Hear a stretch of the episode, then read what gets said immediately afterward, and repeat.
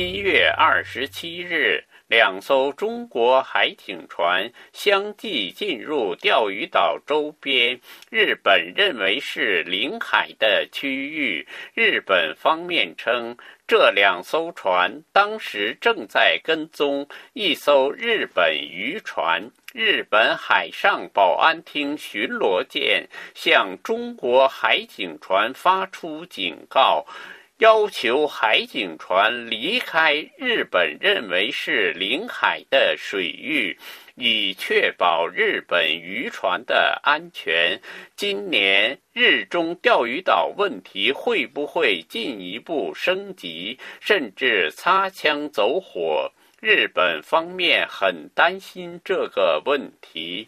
首先是中国海警局船在钓鱼岛周边，日本认为是领海的海域及毗邻区航行。二零二三年共三百五十二天，创二零一二年日本将钓鱼岛国有化以来新高。第二，日本方面认为中国正在建立海警船在钓鱼岛水域三百六十天常驻体制。据报道，十一月下旬，习近平就钓鱼岛问题下达了增强伸张主权活动的指示。为此，中国海警局已经制定计划。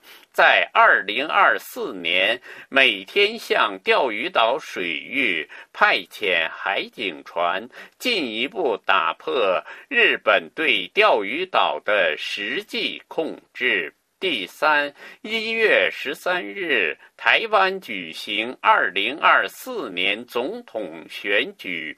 执政党民进党候选人赖清德当选台湾下一任总统，台海局势进一步紧张。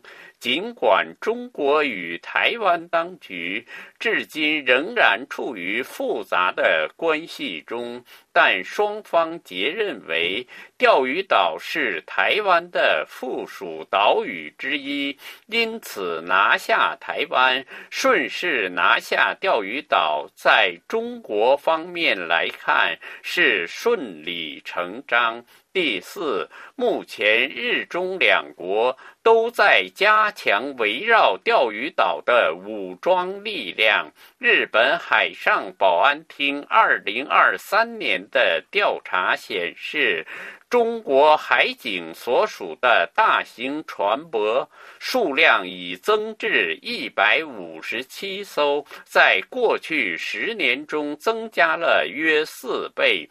千吨级以上大型海舰数量，二零二一年至二零二二年间突然增加了二十五艘。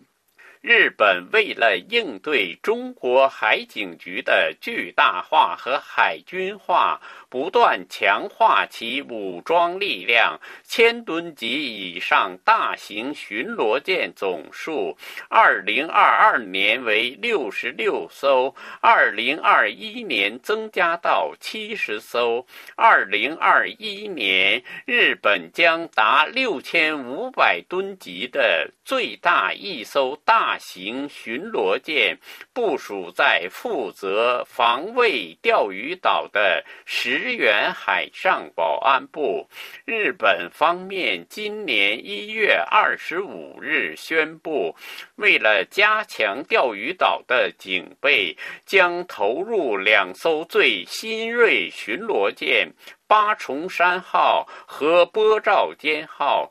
这两艘巡逻舰上配备有直升机起落甲板、机关炮和远程水炮等。